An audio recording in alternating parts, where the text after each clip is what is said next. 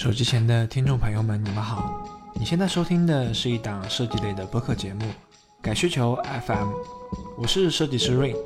在这款节目中，我将邀请我的设计师朋友们聊一些他们的有趣经历和故事，带你进入设计师的奇妙世界。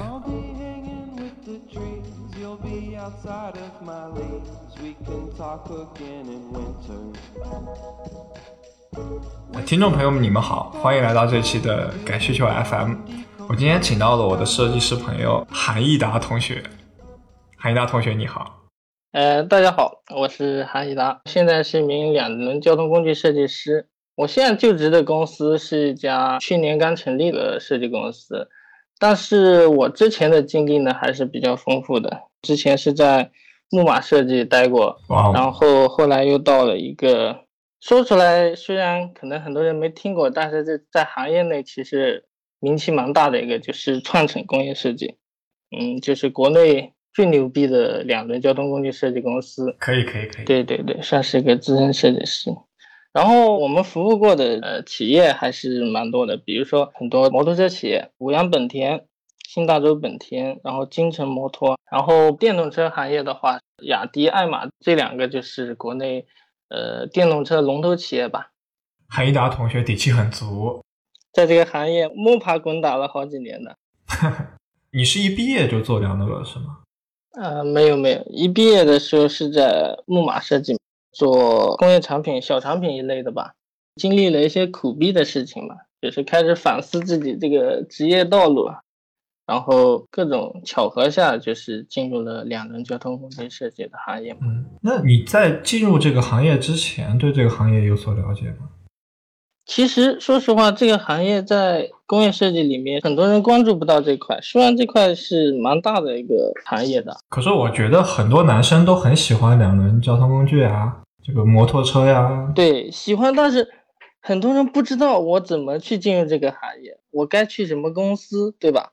对，学工业设计的，他说我想做产品，我就去四大工业设计公司，他会很清楚的。有的手绘好啊，牛逼一点的，他会说我要去汽车公司，呃，国内什么泛亚啊，国外的博通啊、宾法啊之类的，就大家都耳熟能详各种公司，但是两轮的大家就不清楚了，就不知道是该去什么样的公司才能去设计这种东西。所以你是怎么知道去什么样的公司，然后？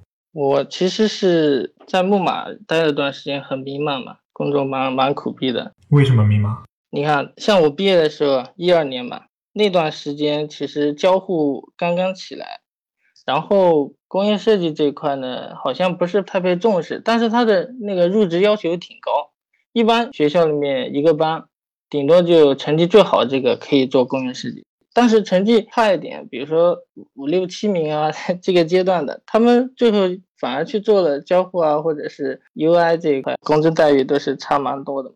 当时好多朋友感觉是升职加薪了，然后我一个人还在这边苦逼的做那个工业设计，然后就开始琢磨嘛，是不是要做点别的？所以就是阴差阳错投到了，对吧？对对对，那那人是很搞笑的，他给我打了好几个电话。后来我没办法了，我说我去看看吧。我从那个上海市区到郊区嘛，然后我坐公交坐了两个多小时，到了那边之后又又坐了个黑摩的，然后去的那个公司。但是到公司过去一看，我靠，大厅进去就放了大概七八辆那个摩托车，然后国内外的大牌啊，还有一些跑车啊之类的，就当时就被惊住了。然后我当天在他们面试的时候吃了个午饭吧，然后中午我看到就有人骑公司的那个越野摩托车啊，就在公司外面一块空地，类似那种荒田吧，就在里面就跑，哇，就感觉哎，第一次在电视以外的地方看到这种越野摩托车嘛，虽然它没有像电视里面一样飞起来哦。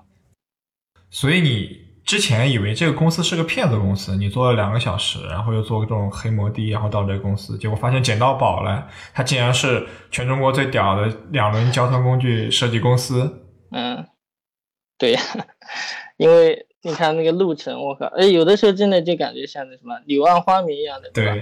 就是你感觉走投无路了，最后一看，哎，还挺有意思的。对我后来发现。薪资差距原因并不是你到底水平怎么样，它其实就是市场饱和不饱和。嗯，说白了，工业产品它市场饱和，所以门槛就变得更高，能进去都是尖子。但是他进去以后呢，他待遇其实并不好。但交互当时那个时候其实不是很饱和，嗯所以他需要的人比较多。嗯，而且那时候我们也不清楚交互是干嘛的。对，这就挺像就是马云说的，普通人对待新事物几个阶段，首先是看不见，然后是看不起，然后是看不懂，然后是来不及。这两年我就发现，不管 UX 还是交互设计师也好，好市场挺饱和的，然后嗯，对，要求也是水涨船高，其实已经到了有点来不及的程度了。但是你说在二零一一年、二零一二年那个时候，嗯点儿看不见到看不起这个中间在波动。就是不明白他是干什么的，然后就是很多人就以为哇，不就是像以前的美工一样吗？对对对，但当所有人都知道，哎，它很重要的时候，有点来不及。但是其实做了那个两轮的后啊，我感觉不一定要去追逐薪资这种东西，有的时候自己更喜欢，你还能做得下去。对，擅长和喜欢对设计师来说更重要。那你最后有骑到越野沙滩摩托车吗？有骑到，后来经常中午吃完饭啊去玩一玩的。就当你骑上那个摩托车的时候，你会发现驾驭在这个摩托上，就跟你开那个汽车是完全不一样，就有一种你跟这个车融为一体了。它不是那种荷尔蒙啊、很刺激啊那种感觉，感觉很放松、很自由的感觉。我有点感同身受。我有一段时间骑电动车上下班，我在杭州嘛，我家住在西溪湿地对面，我公司呢在西溪湿地的另一头，所以我其实相当于从东边一直往西边骑，然后一直迎着夕阳在骑，旁边就是河，然后它风就一直在吹，然后那条道特别宽，然后两边的行道树特别茂盛，然后那种感觉就特别放松，你听着音乐你就觉得另一种世界。后来我出国之前，我就把电动车卖了。我那段时间坐公交上去，有时候打的，就感觉汽车是另外一种封闭的东西，就是你坐在汽车里，你感觉像被什么东西包住了。对，有一种压抑感，就你还是会想什么上班啊、工作啊，各种那种有压力的事情。但是你骑在摩托车上，你就会忘了这些东西，就完全享受那个过程了。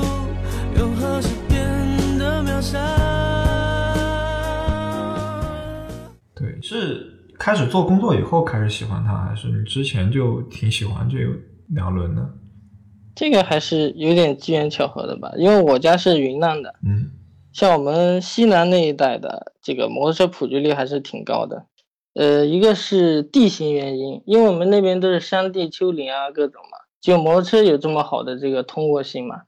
然后汽车啊，当时很多人也买不起，然后很多路是通不进去，比如村子里面基本上通不进去汽车的，进去就出不来。对，包括平时好多那个呃农民啊，然后去种田啊、放水啊之类的，就是非常便捷的一个交通工具。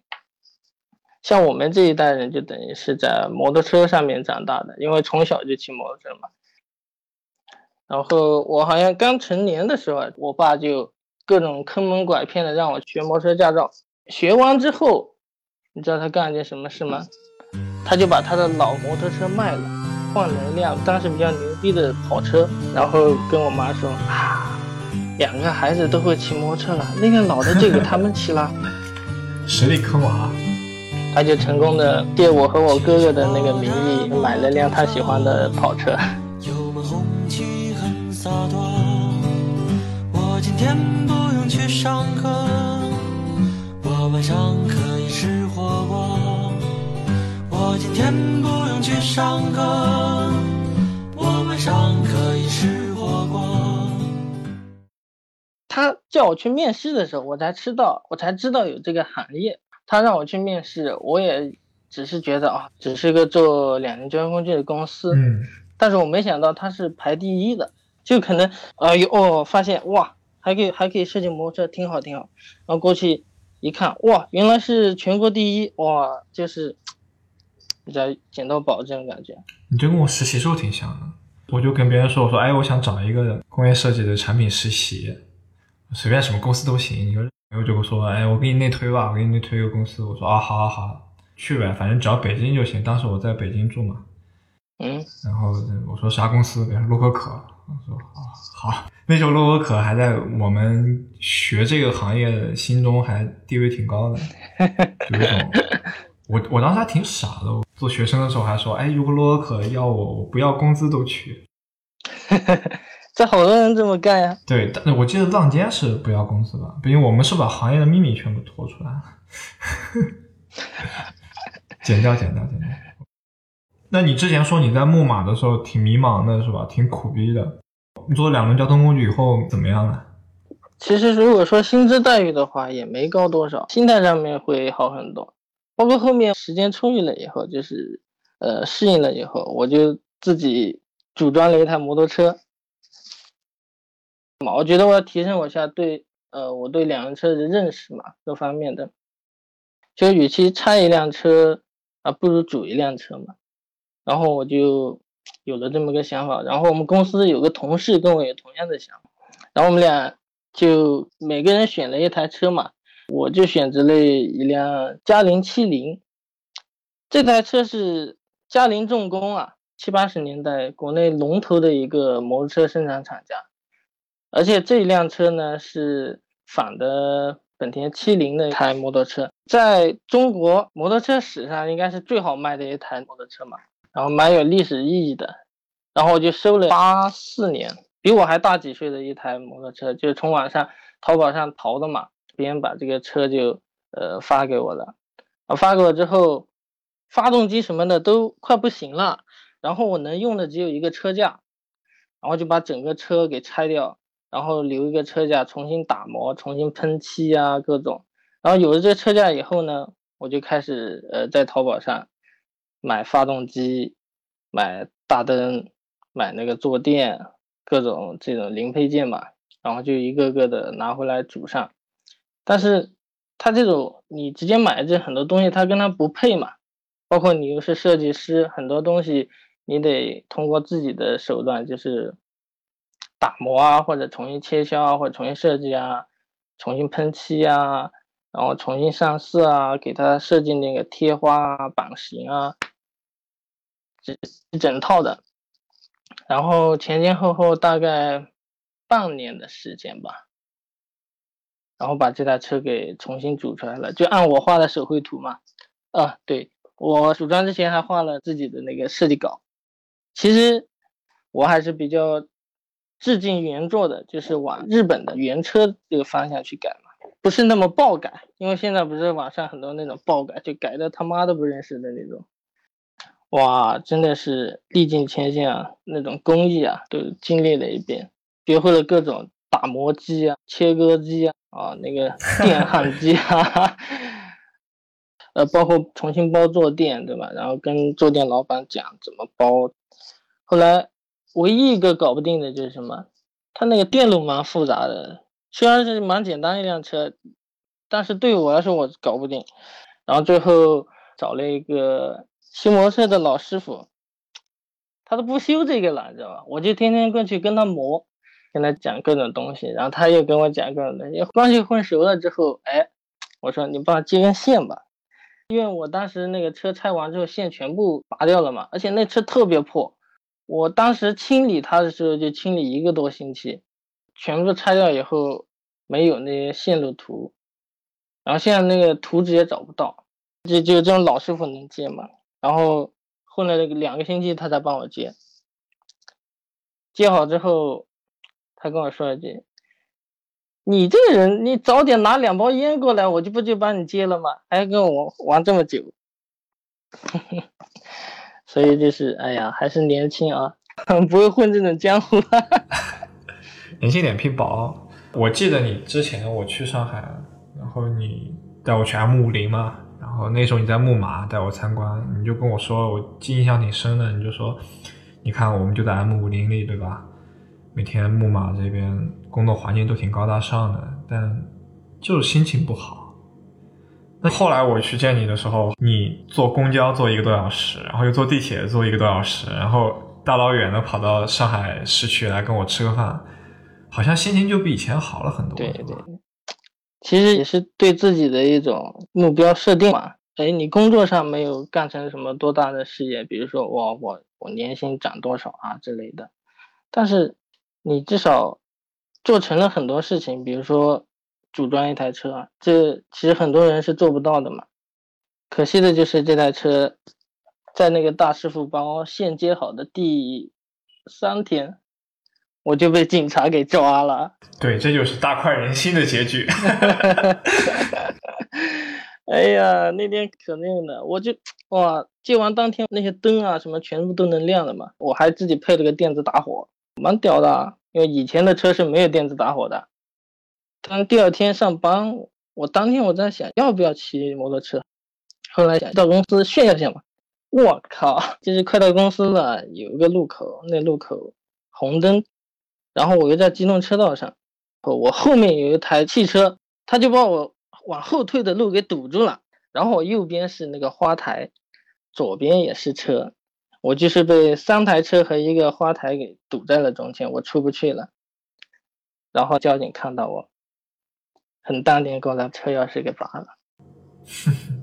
所以其实大家不要知法犯法，知法犯法是不对的。对对对对，还是要遵纪守法，干这种事情怎么着，迟早要被天收拾的啊。就是人在做，天在看。不过这差不多一年时间吧，也是满足你组装一台车的心愿。对，真的成就感是相当大的。我说出来的话，可能大家觉得哎好像没什么，但是你那一点一滴的，每一个零件、每一个螺丝，亲手把它组装上、拧上去，每一块掉的漆，亲手把它给擦掉，然后重新喷上漆。这种成就感是完全不一样，就是这个车的每一个螺丝、每一个地方，都是你亲自给它装上去的，或者是亲自处理过的。我觉得这也是我之前想做产品的初衷。但是怎么说呢？虽然做的挺开心的，但是这个行业其实挺艰难的。你看，其实国内啊，摩托车啊这一块。一直是被妖魔化的，因为这么多年的宣传啊，都是说摩托车危险啊，然后不遵纪守法啊之类的，在大家眼中啊，你骑个摩托车就像那种什么小混混那种找死的。其实这跟国家政策有关系，它等于是跳过了一个阶段嘛。本来按道理一般是有一段两轮车这个阶段的，但是我们国家是大力扶持汽车行业嘛，有意无意的会。把两轮这个行业给忽视掉。你刚才说国家政策就是往汽车倾斜，我觉得汽车这方面宣传也挺多的。从小就看各种关于国产汽车的宣传的东西，它好像就一个一个分水岭，一个一个重要的事件都会进行报道，包括第一辆国产车呀，第一个合资企业啊，就是宣传挺多的。那两轮交通工具就没有这样的事件吗？其实。两轮行业是有一些就是比较重要的报道啊，包括事件啊之类的。比如说，呃，像我在上一个公司参与的一个 X 战警系列，就是雅迪的一个主打车系。这款车是国内第一款的自主研发的电动车，它的地位也是蛮重要的。因为你知道，其实还有一件事情，中国是全世界最大的电动两轮车市场。其实这是一个比较草根的那种市场，它都是自己出现的，像绿林好汉一样的，就自己去闯出来的一片天地嘛。然后你知道雅马哈吧？雅马哈这个公司呢，对中国的电动车行业应该是做出了巨大的贡献。就是当时雅马哈只要有一款新车出来，就被国内的模具厂仿制一辆，就是有段时间电动车、摩托车长得一模一样，只要是。摩托车出来一辆新款的电动车，就有一款一模一样的。经历了大概好几年这样的时期吧，我们开发的这款 X 战警才出现吧。哪一年？大概在一一三年、一二年左右吧。那也是挺幸运的，作为一个亲历者，见证了这么一个里程碑的事件吧。啊。我感觉你现在状态比以前好了很多，感觉度过了这个迷茫期。因为我记得有一天晚上十二点了，还跟你聊天，你就跟我聊，你说谁不迷茫呢？但你看我现在还迷茫，手上还在画图，你就截了一张图发给我，印象挺深的。我另外一个印象比较深的是，好像这两天你跟我有说过一句话，你说你突然一琢磨，突然发现自己是这个行业的顶尖人才了，不知道什么时候。而这句话挺有意思的哈。是的，是的，这个也是前段时间跟几个设计师朋友、同行在一起聊天，然后吃饭的时候发现，就是说，因为我们现在都等于是中层管理吧，你需要培养新人，需要招人，很长一段时间我们都找不到合适的人。怎么说呢？就是能能进入这个行业的人真的寥寥无几，然后又能坚持到这个时候还能接着做的人更少。所以，这么回头一看，你会发现你其实已经站在了这个金字塔的顶端了。所以我觉得坚持挺重要的。嗯，对，相信和坚持，就哪怕它是一个看上去在夹缝里不为人所注意的这个行业——两轮交通工具，但是好像你坚持住了，行业里总有你的位置。嗯，你看现在不是有小牛嘛？小牛电动，其实大家，特别是。我们互联网行业的好多人都认识吧？你看人家也算是做的挺好的嘛。所以原行业像我们行业，其实还是挺需要这种别的行业闯入的这种人的，这样才能让这个行业火起来，大家才能有竞争，对吧？总结一下，所以就是耐得住寂寞，然后拥抱变化。嗯，就有变故的时候，不要太想着去拒绝，就多想一下它为什么这么发生。它总是有道理的。我们电台的名字叫做“改需求 FM”，之前一直在聊互联网的这些设计师们对改需求的看法。哎，我想听听你在这个行业两轮交通工具里，这种改需求，你的看法是什么？像我们这个行业啊，它都是甲方给我们项目嘛，就比如说开发款新车。需求一般都是他们提出来的，负责这块的人，他们有很多也不是设计出身的，就是会有很多个人对外观的一种执着吧。对他会还有一种话就是，你这感觉不太对，就是那种感觉我也说不上什么感觉，但是你现在感觉不太对，这个时候你这个车的感觉就很难把控了。但你现在做了几年以后，他在说感觉不对的时候，你要怎么应对他？以前我们可能给他看效果图，但是你没有学过设计或者是没有这种基础的人，他是不太看得懂的。所以我们现在就会考虑说，沿用一些汽车行业的技术吧。可能我们先给他一个 3D，直接在类似 VR 这种环境下给他看吧，直接展示一个 3D 效果，然后跟他讲为什么这边这么设计。哎，刚好我们下一期节目的主题就是 VR。我们也会聊到一些 VR 技术在汽车等领域中间的应用，大家可以留意一下。好，以上就是我们这期的节目，谢谢韩一达同学分享了一些他在两轮交通工具设计中的一些有趣的见闻和趣事。好，也谢谢郝宇给我这个平台。然后我们正好我们公司也在招人，如果对这方面感兴趣的，也可以在这个节目下面留言，通过这个节目联系到我们这边。希望大家也能多多分享。好，谢谢。好，谢谢，再见。